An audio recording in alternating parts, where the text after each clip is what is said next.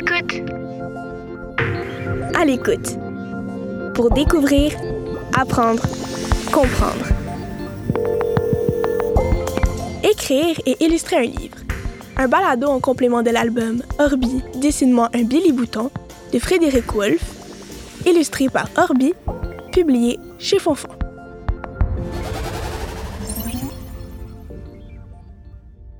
Écrire et illustrer un livre. Il était une fois un auteur sans dessin. Euh, pas un auteur pas intelligent, non, non. Un auteur qui ne savait pas dessiner. Et c'est l'histoire de cet auteur, en quête d'une illustratrice, que je vais te raconter. Parce que t'as remarqué que souvent les livres ont deux noms sur la couverture. Celui de la personne qui écrit et celui de la personne qui dessine.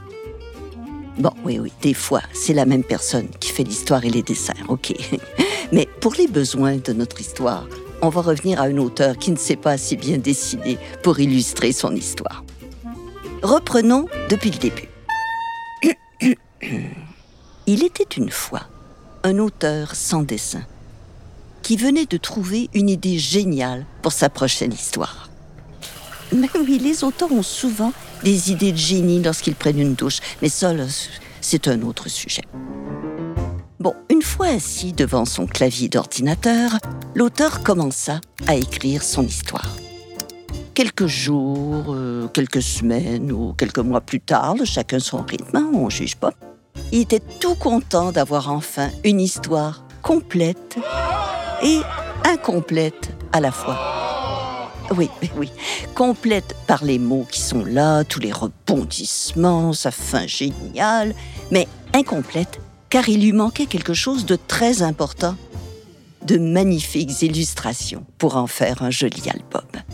Heureusement, son éditrice, ça c'est la personne qui permet au livre d'exister, avait possiblement trouvé une artiste talentueuse pour le projet, l'illustratrice haute en couleur.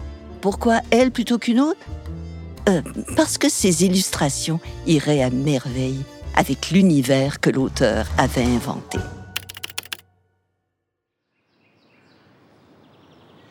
Pour un livre réussi, il faut trouver le mariage parfait entre les mots et les images. On doit sentir que les deux s'unissent pour créer une seule et même histoire. L'éditrice a alors contacté l'illustratrice haute en couleur pour lui présenter l'histoire, afin de savoir si elle avait 1. le temps de travailler sur cet album, 2.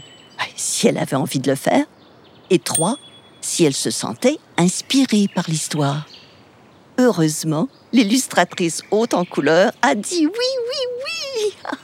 le mariage artistique pouvait avoir lieu.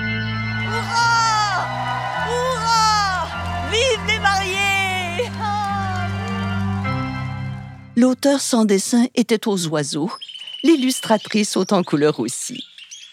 Le travail pouvait commencer. Comme première étape, l'éditrice organisa une rencontre avec l'auteur sans dessin et l'illustratrice haute en couleur. Tous relirent l'histoire ensemble et partagèrent leurs premières idées sur la façon dont les illustrations pouvaient nourrir l'histoire et la rendre encore meilleure. À quoi pourraient bien ressembler les personnages? Et les décors Quelle palette de couleurs servirait le mieux l'histoire? Comment les dessins pourraient en dire encore plus que les mots? Après cette première rencontre magique, l'illustratrice haute en couleur retourna chez elle pour se mettre au travail. L'auteur sans dessin retourna chez lui aussi. Euh, bah, faire le ménage de son garde-manger ou toute autre activité négligée depuis quelque temps tout en rêvant aux œuvres qu'allait créer la grande artiste. L'illustratrice haute en couleur lut et relut l'histoire, en prenant en note ses idées et en esquissant les images qui lui venaient en tête. Tranquillement, elle commençait à voir l'album prendre forme. Peu de temps après, elle présenta quelques esquisses à l'auteur. Est-ce que ces dessins allaient lui plaire il fut aussitôt séduit et avait déjà trop hâte de voir la suite. l'illustratrice retourna à sa table à dessin et travailla sur le découpage. Le découpage, ça c'est une étape qui permet de répartir les moments forts de l'histoire sur les différentes pages du livre. À cette étape, ces esquisses étaient du genre de brouillons, de petits dessins simples qui lui permettaient d'exprimer ses idées, mais en étant encore très loin du résultat final. Elle partagea cette nouvelle étape de travail avec l'auteur sans dessin, qui fut encore une fois enchanté. Il proposa tout de même quelques petites modifications pour rendre l'histoire plus claire et plus précise. Le grand travail pouvait maintenant commencer. L'illustratrice haute en couleur put alors bien aiguiser ses crayons et se mettre à dessiner. Après des jours, des semaines ou, des mois, ben oui, ça, ça dépend aussi de son rythme, l'auteur sans dessin allait enfin voir les magnifiques illustrations qui complétaient à merveille son histoire. L'éditrice leur annonça la grande nouvelle leur album allait enfin être imprimé et vendu dans toutes les librairies. Toi, as-tu hâte de l'avoir dans ta bibliothèque? Lorsque le livre sera entre tes mains, tu remarqueras sur la couverture deux noms, auteur sans dessin et illustratrice haute en couleur. Car c'est bien grâce à ces deux artistes que tu peux maintenant feuilleter cet album unique et magnifique.